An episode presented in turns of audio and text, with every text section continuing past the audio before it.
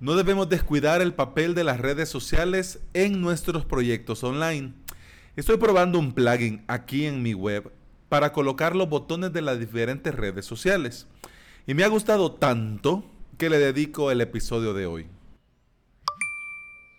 Te saluda Alex Ábalos y estás escuchando el podcast Implementador WordPress donde comparto contigo mi experiencia como implementador y emprendedor digital. Estás escuchando el episodio número 65 del día martes 5 de marzo del 2019. Gracias por estar aquí, bienvenido y bienvenida. No olvidemos que cuando un usuario viene a nuestra página, a nuestra web, es como que viene de visita a nuestra casa. Entonces, eh, cuando vos llegas de visita a un lugar, obviamente te gusta que te atiendan bien.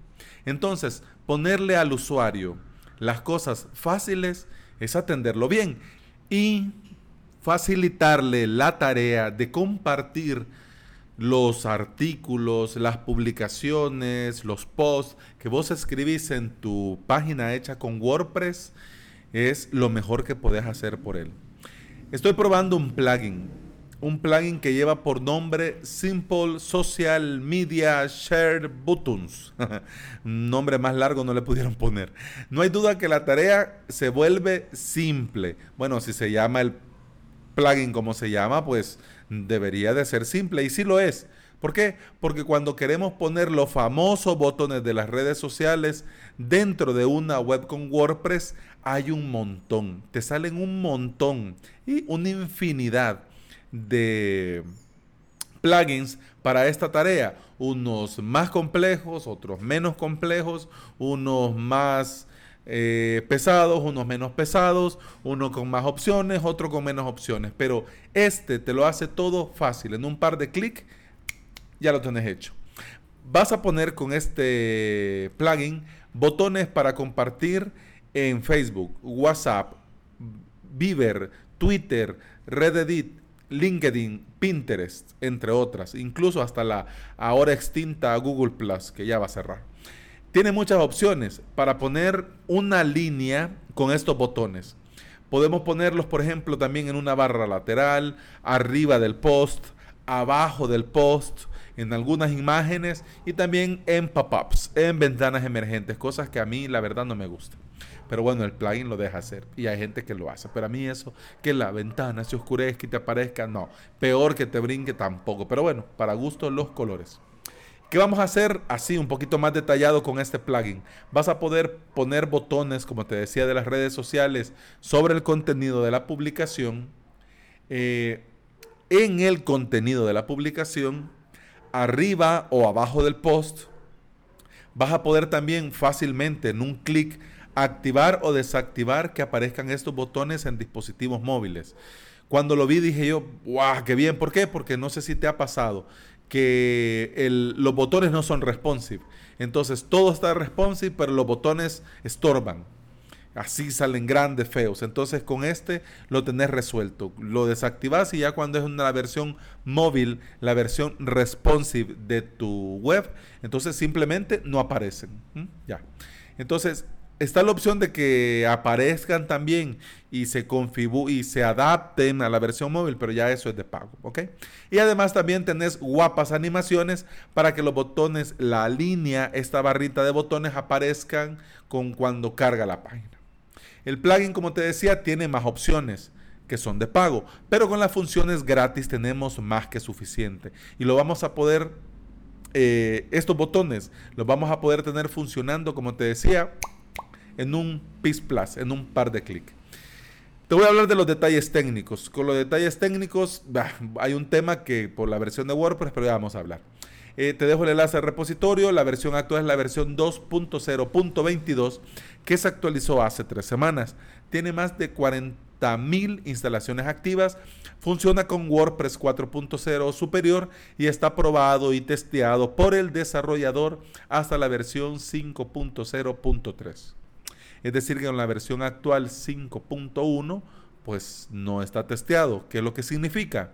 No lo voy a instalar, uy, me va a salir la página blanca de la muerte. No, significa que si lo vas a usar en un sitio de producción, tenés que verificar con el clon, con la copia de respaldo, con el staging, que todo funciona adecuadamente. Quiere decir que después de instalar este plugin, si lo querés usar, después de instalar este plugin, te debes de verificar el WordPress clonado si todo está bien y si no pasan cosas raras. Entonces, si todo está bien y no pasan cosas raras, entonces ok, se puede usar. Hmm. En mi caso, en mi web, como no tengo nada raro, entonces pues lo uso y no, hay no tengo ningún problema. No, bueno, no he tenido ningún problema. Te quiero comentar así, rapidito, eh, cómo, se, cómo se echa a andar. Entonces, lo primero cuando, cuando configuras el plugin, lo primero es que te aparece en el menú y eso, bueno, a mí no me gusta así, pero bueno, en el menú principal de WordPress, abajo de los ajustes, te sale Social Buttons, que solo da tres opciones, Settings, Help, Importar y Exportar. ¿Por qué? Porque si ya lo configuraste todo y ya lo tenés a tu gusto y lo querés hacer igual para otra instalación de WordPress, tener que volver a hacer que engorro. En cambio aquí puedes importar y exportar la configuración y ya lo tenés todo funcionando en un PIS Plus.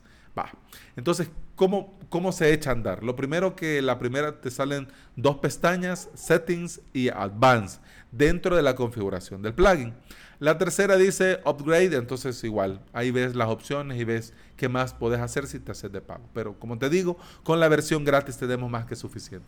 Lo primero tenés eh, los botones. ¿Qué botones querés y qué botones no querés? Tenés un cuadro de activo y uno de inactivo, entonces ahí vos vas arrastrando y soltando el que querés activar o desactivar.